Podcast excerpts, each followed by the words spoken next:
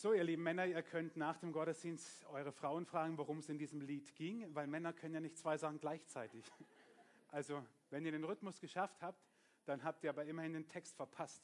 Das ist jetzt doof, weil der war eigentlich ja für die Predigt schon eine gute Vorlage.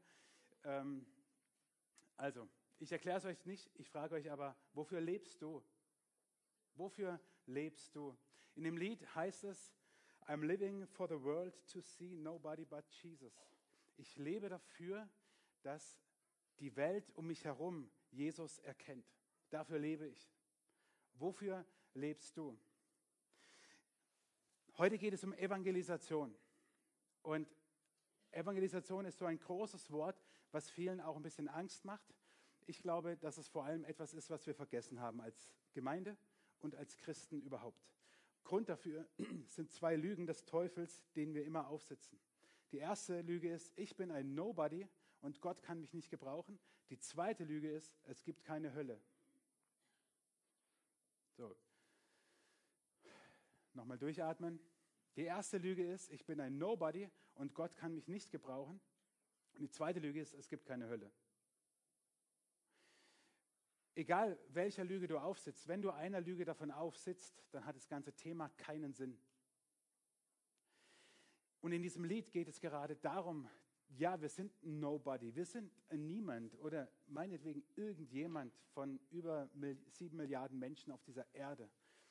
Aber der Witz bei der Sache ist, gerade dich gebraucht Jesus. Denk an dieses B-Team. Jesus beruft nicht die Besten, die Schönsten, die Reichsten, die Begabtesten. Er beruft jeden, der sich von ihm rufen lassen will. Und der sagt, ich folge dir nach, Jesus, wenn du zu mir sagst, komm und folge mir nach. Du magst dich manchmal wie so ein Nobody anfühlen, äh, nicht anfühlen. okay. Ich sehe schon, ihr habt alle eure Leidenschaft und Begeisterung in das Lied gepackt und ich. Es gibt Momente, da fühlen wir uns so, klar, gar keine Frage. Aber du bist es nicht. Du bist kein Nobody. Du bist in Gottes A-Team sozusagen, wo er das B-Team beruft. Heute, wenn wir uns um Evangelisation Gedanken machen, ist es so elementar wichtig, denn stell dir mal ein Fußballspiel vor. Du bist im Stadion voll fokussiert auf das Spiel, kein Geplänkel im Mittelfeld, sondern die, die dribbeln und, und lassen einen anderen aussteigen, krätschen ins Leere und Pass und Schuss und wo sind die Tore? Du denkst so, what? Was? Was, was machen die da? Die Tore fehlen. Oder stell dir vor, als Mann, Du kaufst deiner Frau Blumen und sagst, Schatz, es ist so, so hin und ich liebe dich über alles. Jetzt habe ich ihren Namen vergessen. Boah, aber mal ganz schnell das Weite suchen. Und den Strauß kannst du mitnehmen, bringt alles nichts mehr. Oder du packst dein Auto, alle die Kinder haben, die wissen, und je kleiner die Kinder, desto schlimmer, bis du mal alles im Auto hast, was mit muss. Lebendiges wie Sächliches. Also alles, was mit in den Urlaub muss. Bis es mal soweit ist, vergeht viel Energie. Und dann sitzt du im Auto, alle happy end, yes, Urlaub, es geht los, du fährst hin und die Kinder fragen dich, wohin fahren wir? Und du sagst, auf, ich habe vergessen, Urlaub zu buchen.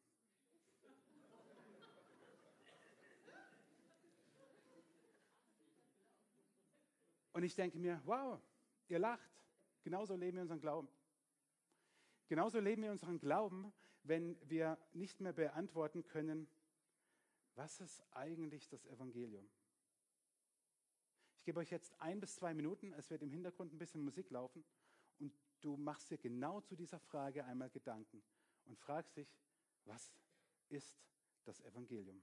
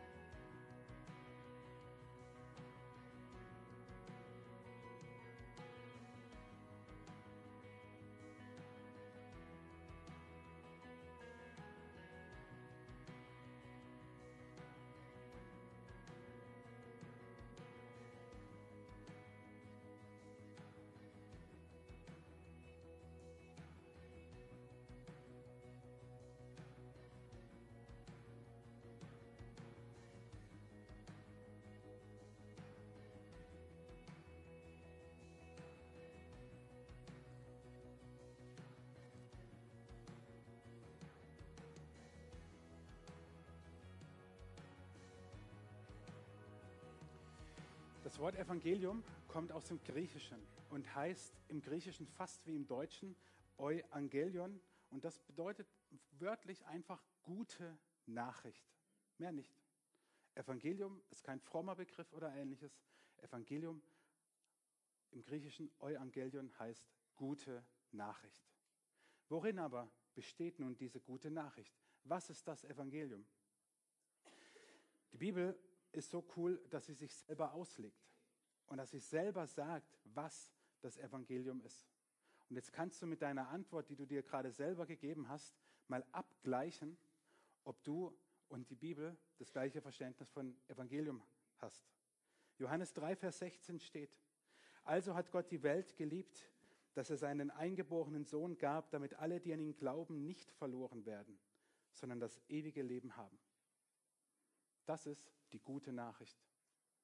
Und sie beginnt mit Gottes größter Motivation, nämlich seiner Liebe. Gott liebt den Menschen. Der Mensch, der sich selber und anderen so viel Schlimmes antun kann. Morgen, 27. Januar, 75 Jahre, Gedenktag Befreiung von Auschwitz. In den Medien ist es ja jetzt immer wieder auch Thema gewesen. Da fehlen einem doch die Worte, wozu der Mensch fähig ist. Und sich jetzt auch noch vorzustellen, dass Gott Adolf Hitler genauso liebt wie dich. Alter Verwalter.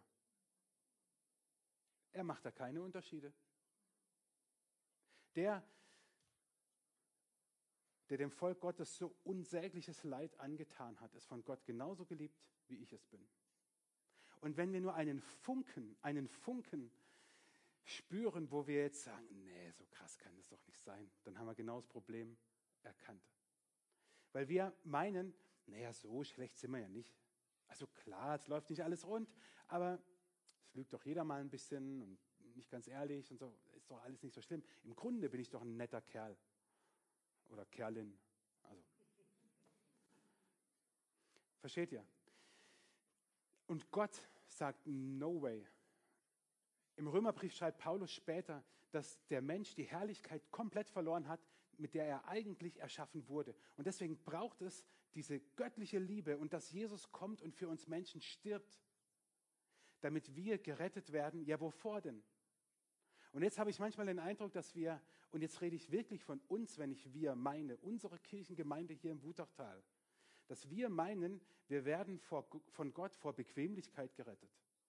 Oder davor gerettet, dass wir nicht so ganz wissen, wer wir sind. Oder dass wir unseren Wert entdecken müssen. Nee. Jesus hat uns gerettet. Wenn du Jesus glaubst und vertraust und dich Christ nennst und es wirklich auch bist, ist manchmal noch ein Unterschied dann hat dich Jesus in allererster Linie davor gerettet, dass du die Ewigkeit in der Hölle verbringst. Davor hat er dich gerettet. Von nichts anderem. Und wenn wir anfangen, hier Abstriche zu machen, ist es der Tod im Topf. Deswegen die zwei Lügen am Anfang. Ich bin ein Niemand, Gott kann mich nicht gebrauchen. Und zweitens, es gibt keine Hölle. Johannes 3, Vers 16, für viele ein so bekannter Vers, der ganz knapp ausdrückt, was das Evangelium ist. Dass Jesus gekommen ist in diese Welt, um uns zu retten vor dem ewigen Verlorensein, wie es Luther übersetzt. Damit ist das gemeint, was wir die Hölle nennen, eine Ewigkeit ohne Gott zu verbringen. Davor hat Jesus uns gerettet, wenn wir Christen sind. Wenn du, wenn du sagst, krass, habe ich noch nie so gehört, Heute nach dem Gottesdienst sind hier vorne Dagmar und Beate, die für dich beten. Und du kannst sagen, ich mache das heute hier fest. Ich will die Ewigkeit nicht in der Hölle verbringen, ich will sie bei, bei Jesus verbringen. Und bei dem Gott, der aus dieser Liebesbewegung heraus sagt, ich schicke meinen Sohn auf diese Erde, wie crazy ist das denn? Zu den Menschen, wo er doch schon längst wusste, wie böse die sind. Und wenn wir nicht mehr glauben, dass das Evangelium zuallererst, zuallererst, nicht nur, aber zuallererst darin besteht, dann werden wir Abstriche machen und werden die Schwelle so niedrig halten für Menschen, dass wir niederschwellige Angebote machen, unseren Glauben so ein bisschen verstecken und nicht sagen, um was es eigentlich geht. Ist auch krass in unserer Zeit heute, soll auch jeder glauben, was er will. Und Postmoderne muss sich gut anfühlen und es fühlt sich überhaupt nicht gut an, wenn dir einer sagt, du gehst verloren. Wow, wow, wow, wie guckt ihr mich an? Ja, fühlt sich eklig an, ne? Ja. Aber dafür ist Jesus gekommen.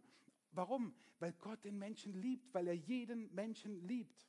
Egal, ob er Adolf Hitler heißt und seinem Volk so Leid angetan hat oder ob er David Brunner heißt. Gott liebt jeden Menschen mit einer Liebe, die wir uns nicht vorstellen können. Und das Evangelium ist die Herrlichkeit, die wir verloren haben. Jeder Einzelne, er gewinnt sie wieder durch Jesus. Ein Kapitel später, ich gehe auf die Geschichte gleich nochmal ein, sagt Jesus zu einer Frau, die am Brunnen Wasser schöpft. Wer aber von dem Wasser trinken wird, das ich ihm gebe, den wird in Ewigkeit nicht dürsten, sondern das Wasser, das ich ihm geben werde, das wird in ihm eine Quelle des Wassers werden, das in das ewige Leben, in das ewige Leben quillt. Das ewige Leben beginnt hier in dem Moment, wo ein Mensch umkehrt, in dem Moment, wo ein Mensch beginnt an Jesus zu glauben, sein Leben ihm anvertraut und sagt, das Kreuz ist nicht nur ein Symbol, was ich mit dem Hals hängen kann, also in kleiner natürlich, sondern das bestimmt mein Leben. In dem Moment hat er ewiges Leben und es beginnt hier und quillt in die Ewigkeit. Und wir sind aufgerufen, als Christinnen und Christen, dieser Welt diese gute Nachricht zu bringen. Das ist doch ein, ein, eine gute Nachricht, dass es einen Gott gibt, der, der mich liebt, der, der, der mich, sündigen Menschen, liebt und zu neuem Leben auferwecken wird, dann in der Ewigkeit natürlich für immer, für alle Ewigkeit. Was ist das für eine Botschaft? Und wie würde sich unsere Welt verändern, wenn es noch mehr Christen gäbe? Und ich meine wirklich Christen. Ich meine nicht die, die sich so den Namen nach nennen. Das Erste, was man immer hört, ja, die Christen haben ja auch Kreuzzüge und so. Ja, klar. Ich weiß aber nicht, ob das Christen waren oder ob die sich halt Christen genannt haben. Keine Ahnung, ich kannte die nicht. Ein Christ macht keinen Kreuzzug. Und unsere Aufgabe ist es, das weiterzugeben, diese gute Nachricht. Und ihr Lieben, bevor ihr jetzt gleich noch mehr die Krise kriegt, ähm, die werdet ihr wahrscheinlich kriegen, es ist ein Vorrecht, ein Privileg, dass dieser Gott, der Himmel und Erde erschaffen hat, das ganze Universum, dass er sagt, ich gebrauche dich. Schau mal, wenn Gott durch, nur durch Worte, durch nichts anderes, nur durch Worte, durch sein Wort hat Gott alles erschaffen, das komplette Universum, alles, was wir uns denken können, hat Gott nur durch sein Wort erschaffen. Wäre es ihm möglich, dass nur durch sein Wort oder irgendetwas anderes, was er tut, Menschen zum Glauben an Jesus kommen? Ich hoffe es, weil sonst wären nur noch Menschen nötig dafür. Aber das Schöne ist, er macht es mit dir und mir. Er beruft uns in sein Team. Ein Gott, der mit seinem Wort das ganze Universum erschafft, sagt sich, ich nehme dich mit rein. Ich nehme dich mit rein. Sei du ein Botschafter für dieses Evangelium. Das ist doch crazy. Ich finde es abgefahren. Also ihr guckt mich jetzt nicht so an, als ob ihr das auch abgefahren findet, aber ich glaube einfach, dass manche da eher introvertiert sind und innerlich denken, wow, wie krass ist das denn? Es ist so krass, dass dieser Gott des Universums sagt, ich mache das nicht mit Fingerschnippen, sondern ich gebrauche dich und dich und dich und dich dafür. Wie verrückt ist das denn? Erinnert euch an die Situation, bei manchen liegen sie ja schon ein bisschen länger zurück als bei mir in der Schule, wo, wo es Teams gab, wo man gewählt wurde. Ja, also zwei Captains, die haben die anderen gewählt. Und es war echt ein mieses Gefühl, als letzter übrig zu bleiben. Es war aber ein geiles Gefühl, als erster gewählt zu werden. Kaum sagt der Lehrer, fang an, wurde dein Name schon genannt. Und so ist es mit Jesus. Bei ihm bist du nicht der Letzte, sondern der Erste, der dich wählt und er wählt in sein Team. Aber Achtung, es gibt nicht den einen Stil, wie wir nun evangelisieren. Alle denken jetzt so, huh, muss ich mich jetzt in die Fußgängerzone in Wutöschingen? Ah, gibt es zum Glück keine. Huh. Fein raus aus der Nummer.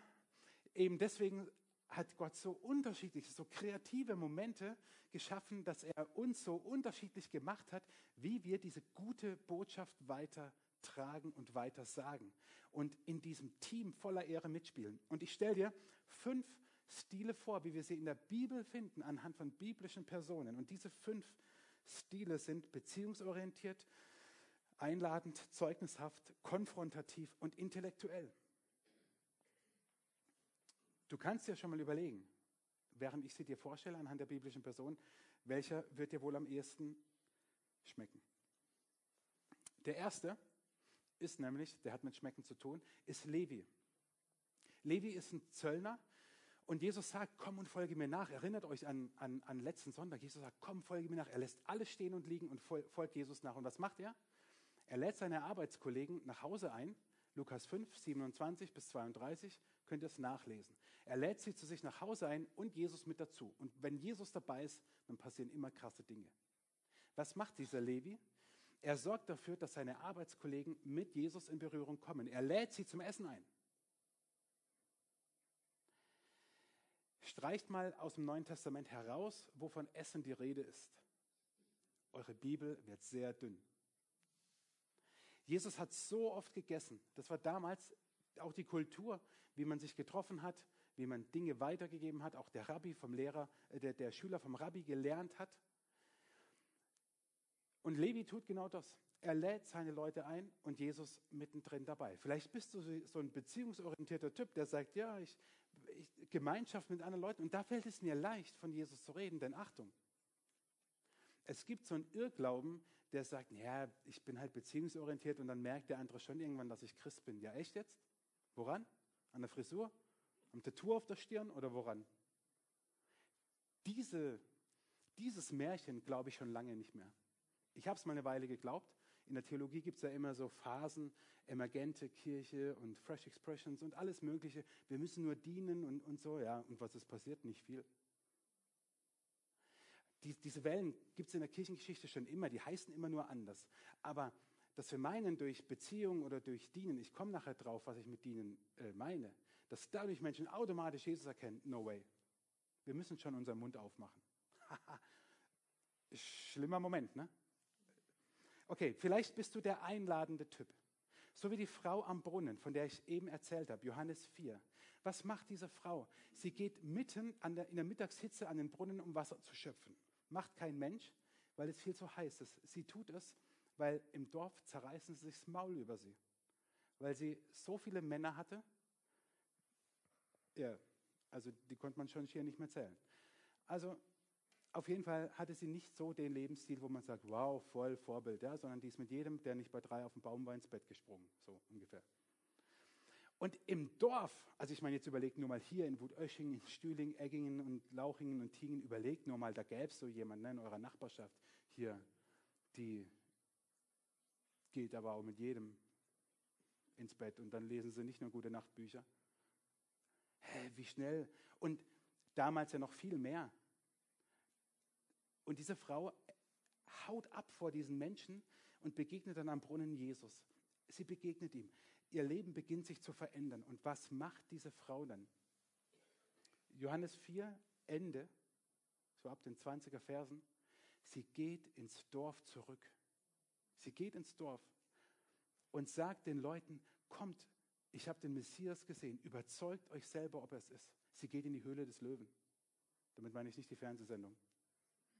Sie geht dorthin, wovor sie geflohen ist. Also menschenscheu solltest du nicht sein, wenn du jemanden einlädst. Und sie wirbt, sie sagt, sie hält keine Predigt. Sie sagt, ich habe ihn getroffen, überzeugt euch selbst. Sie lädt ein. Und es gibt viele Möglichkeiten, wo du heute Menschen einladen kannst und sagen kannst, überzeug dich selbst. Okay, Jesus sagst du, ist, ist, ist Quatsch alles. Okay, komm, überzeug dich selber. Und genau das hat diese Frau gemacht.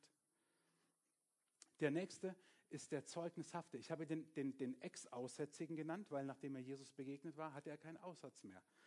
Und diese Stelle ist so crazy, dass ich euch einen kurzen Abschnitt davon vorlesen möchte. Markus ist bekannt dafür, dass er sehr, sehr kurz und knapp berichtet in seinen Evangelien. Ähm, Johannes vor allem, aber auch Matthäus sind da viel ausführlicher. Markus macht das kurz und knapp. Ein Mann begegnet Jesus, er hat Aussatz, schwere Hautkrankheit, ätzend, also schlimmer als Pickel, so richtig übel und ist geheilt. So. Und dann sagt Jesus zu ihm, weil er wollte eigentlich weitergehen und in anderen Orten predigen, sieh zu, dass du niemandem etwas sagst, sondern geh hin und zeige dich dem Priester und opfere für deine Reinigung. Er aber, der äh, Aussätzige, ging fort und fing an, viel davon zu reden. Das ist wie mit Kindern. So, aber sag's nicht weiter. Ja? Was machen Kinder? Sie erzählen es weiter. Der, der, der Mann macht genau das Gegenteil, was Jesus sagt. Und das, das Schöne ist, es heißt dann, sodass Jesus hinfort nicht mehr öffentlich in eine Stadt gehen konnte, sondern er war draußen an einsamen Orten. Achtung, doch, sie kamen zu ihm von allen Enden. Warum? Weil da einer war, einer, der einfach nur erzählt hat, was Jesus in seinem Leben bewirkt hat. Der hat die anderen nicht versucht zu überreden, der hat keine theologische Predigt gehalten. Meistens sind die so diese zeugnishaften Typen, die erzählen, was Jesus in ihrem Leben getan hat, die, wo ich denke, so, lass uns nochmal theologisch das Ganze durchdenken. Also, aber das ist wurscht, weil wir sind alle kleine Irrlehrer. Niemand hat die Wahrheit gefressen, niemand. Wir haben alle unsere Schlagseiten. Und die, die so zeugnishaft erzählen, die, die möchten, dass andere Jesus auch meistens so erleben. Und dann wird es manchmal ein bisschen schräg, weil dann muss man auch offen sein, dass der andere mir einfach nur zuhört. Und wichtig ist, ich erzähle es ihm, was er damit anfängt, sein Bier. Ich bin der Typ nicht unbedingt. Aber ich kenne viele und ich bin dankbar, dass es sie gibt und die sind so wichtig, dass sie einfach nur erzählen, was Jesus in ihrem Leben getan hat. Es gibt den nächsten, den konfrontativen Typen. Petrus, Apostelgeschichte 2, Pfingsten. Er hat vor sich viele Menschen aus unterschiedlichen Ländern, aber er hat vor allem viele Juden vor sich. Und was macht er? Er beschimpft sie auf die übelste Weise. Voll cool. Ihr könnt echt froh sein, dass ich das nicht mache. Jetzt wäre so eine kleine Zustimmung ganz hilfreich gewesen. Petrus er sagt den, den, den Menschen, was sie mit Jesus getan haben, dass sie den Messias gekreuzigt und äh, umgebracht haben. Und äh, lest es daheim nach, Apostelgeschichte 2. Und was passiert? Tausende kommen zum Glauben. Und wir denken heute oft so, ah, du musst es lieb und nett sagen, ein bisschen in Watte verpacken und, und so, ach Quatsch. Es gibt Menschen, die brauchen es mal ein bisschen deutlicher weil sie es sonst nicht verstehen. Paulus überspringt, deswegen habe ich das so, äh, Petrus überspringt, deswegen habe ich geschrieben, kein Blabla. Der macht da kein Smalltalk. Kennst du solche Momente, wo du dir vorgenommen hast, du erzählst jemandem von Jesus und ihr habt euch so im Smalltalk verloren, dass als ihr auseinandergegangen seid, du genau nichts von Jesus erzählt hast. Aber immerhin wusstest, wie viele Katzen und Schuhe der andere jetzt hat. Und dass das Wetter heute echt mal wieder mies ist.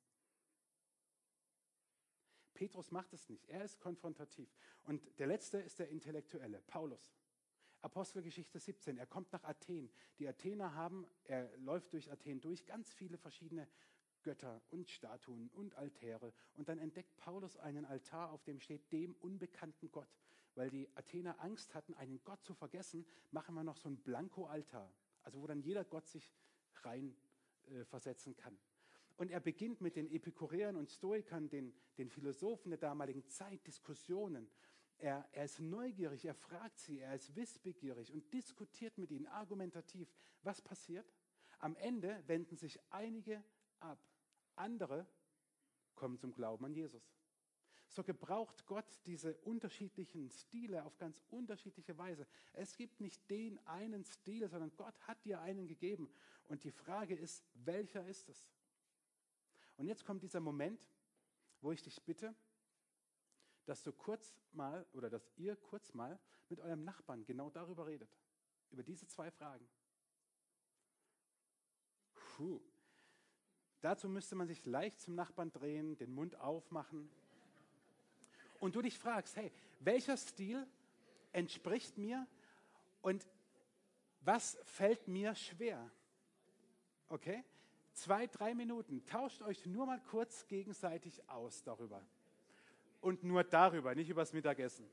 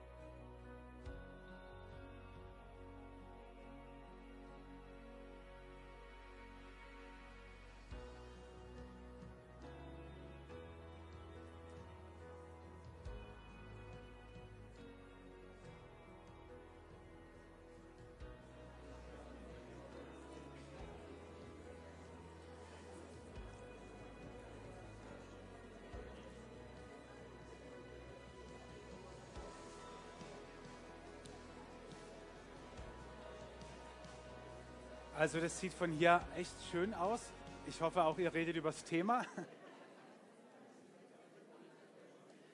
Meine Hoffnung, meine Hoffnung, warum ihr euch auch unterhalten solltet, ist natürlich auch so, jetzt habt ihr ein bisschen gequatscht und so, ist auch ganz nett.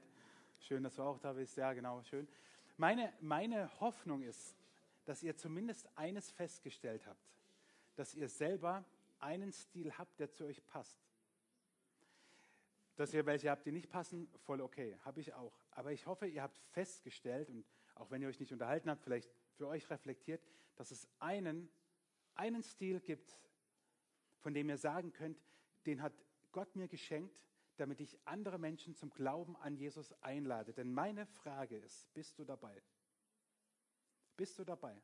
Bist du dabei, Menschen zum Glauben an Jesus einzuladen? In diesem ganzen wie soll man sagen, zirkulären System von Jüngerschaft und Evangelisation, was ich euch letzten Sonntag auch dargestellt habe, wie Nachfolge, Jüngerschaft, Evangelisation aus dem jüdisch-rabbinischen Denken kommt, war es für den Schüler, für den Talmid keine Frage. Es war keine Frage, dass er so werden will wie der Rabbi, um selber eines Tages zu verkündigen. Natürlich rabbinische Lehre. Die Parallele ist, wenn wir werden wollen wie Jesus, heißt es auch, dass wir einladen zum Glauben an ihn. Jesus hat übrigens sehr viel geredet. Er hat die Menschen auch sehr viel herausgefordert. Und da können wir uns ein Beispiel nehmen. Meine Frage ist, bist du dabei?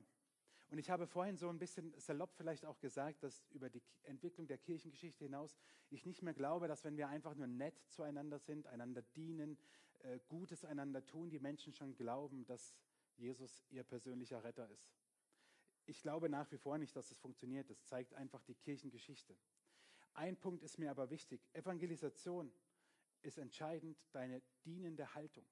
Selbst Petrus mit seinem konfrontativen Stil, Paulus mit dem intellektuellen, bei dem einladenden, bei dem beziehungsorientierten Stil, bei dem zeugnishaften, vielleicht noch weniger, aber bei den anderen beiden, da kann man sich ja gut vorstellen, dass es dienend ist.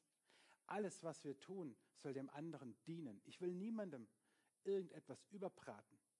Es gibt so diesen, diese Aussage, dass die Wahrheit, die wir verkündigen, das Evangelium, das wir verkündigen, sollen wir dem anderen nicht wie einen nassen Lappen ums Ohr hauen, sondern wie einen Mantel, in den er sich bergend, schützend einhüllen kann. Das ist Evangelisation. Dass wir die Wahrheit nicht wie ein nasses Handtuch dem anderen um die Ohren knallen, sondern dass er sich wie einen warmen Mantel darin einhüllen kann. Und deswegen ist die Frage, bist du dabei? Bist du dabei in diesem A-Team sozusagen, dass Jesus dich beruft und sagt, ich gebrauche dich. Du bist ja von mir aus ein Nobody, aber du bist ein Nobody, um diese Welt zu verändern, um Menschen, die Jesus noch nicht kennen, von ihm zu erzählen. Jesus hat ein sehr, sehr krasses Wort gesagt. Er hat gesagt, wer seine Hand an den Pflug legt und zieht zurück, der ist nicht geschickt für das Reich Gottes. Jeder, der damals das hörte, verstand das, weil der Bauer, der pflügte, der musste nach vorne schauen, weil er eine Furche in den Ackerboden zog. In dem Moment, wo du dich zurückdrehst, wird es schief. Und er sagt, wenn du, wenn du nach vorne gehen willst, aber dich nach hinten umdrehst, das funktioniert nicht. Du wirst nie eine gerade Furche ziehen. Jesus sagt, wer nach hinten schaut, der ist nicht geschickt. Das ist ein krasses Wort. Und ich glaube, es gibt so eine geistliche Lethargie, so, so, so einen geistlichen Rückspiegelautomatismus, dass wir zurückschauen und lauter Dinge uns einfallen, die nicht gut waren, die nicht gut sind, die in der Gemeinde nicht gut sind, die in meinem Glaubensleben nicht gut sind und die wir dann ganz schnell nach vorne schieben und sagen, guck, kümmere dich erstmal darum, dann evangelisiere ich auch. Ende vom Lied wird sein, dass man bis zum St. Nimmerleinstag warten kann. Lasst uns doch mal die Dinge, die waren, einfach zurücklassen. Lass sie uns zurücklassen. Lass Dinge zurück und lass dein altes Leben zurück, wenn du Jesus noch nicht kennst. Und dann starte heute nach vorne durch. Was glaubt ihr, wie sich unsere Region verändern würde, wenn jeder von uns ein Jahr lang für eine Person, eine Familie, ein Ehepaar, das ihr kennt, betet und für sie besonders oder ihnen besonders von Jesus erzählt?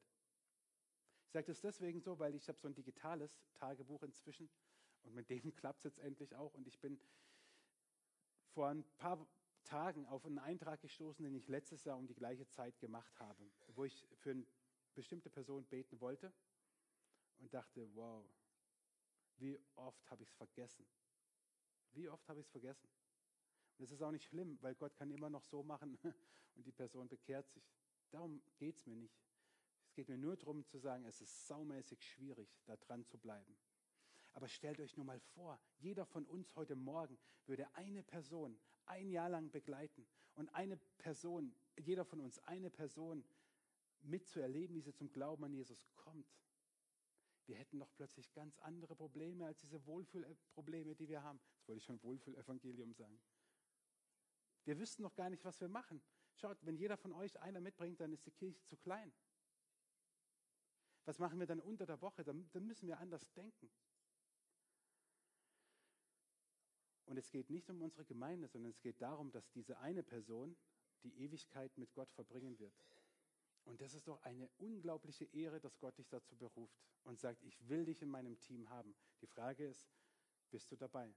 Jesus hat es alles gekostet. Er ging bis zum Äußersten. Er starb für uns. Keiner von uns muss sterben, um zu evangelisieren. In anderen Ländern ja, bei uns nicht. Es kostet aber was. Und wenn es Überwindung ist, Menschenfurcht, die wir ablegen müssen. Jesus hat es noch viel, viel mehr gekostet.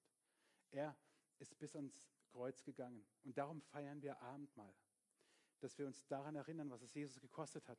Und wenn wir jetzt Abendmahl feiern, dann nimm es doch wie so eine, das kann ich nicht machen, das kannst du auch nicht machen, das muss der Heilige Geist machen, aber er wird es tun wie so eine Stärkung, dass wir durch Brot und Saft ja Leib und Blut Jesu in uns aufnehmen, dieses Mysterium des Glaubens, was keiner erklären kann.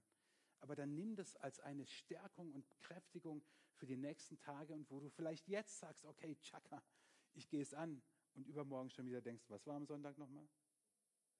Wir sind so. Aber dann vertraue dich Jesus an, dass er dir hilft. Okay? Lass uns aufstehen zum äh, Gebet.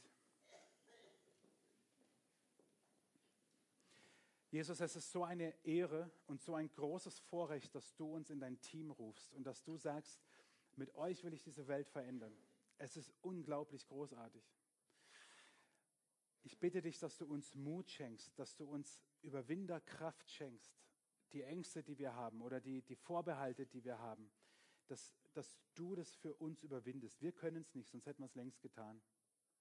Aber wir, wir, wir geben uns dir hin und bitten dich von Herzen, dass du uns Mut und Kraft und Gelegenheit schenkst, Menschen diese gute Nachricht zu bringen, weil diese Welt, die voller schlechten Nachrichten ist, diese eine gute Nachricht, die beste Nachricht braucht. Danke, Jesus, dass wir dir so viel wert sind, dass du für uns bis ans Ende, bis zum Kreuz gegangen bist.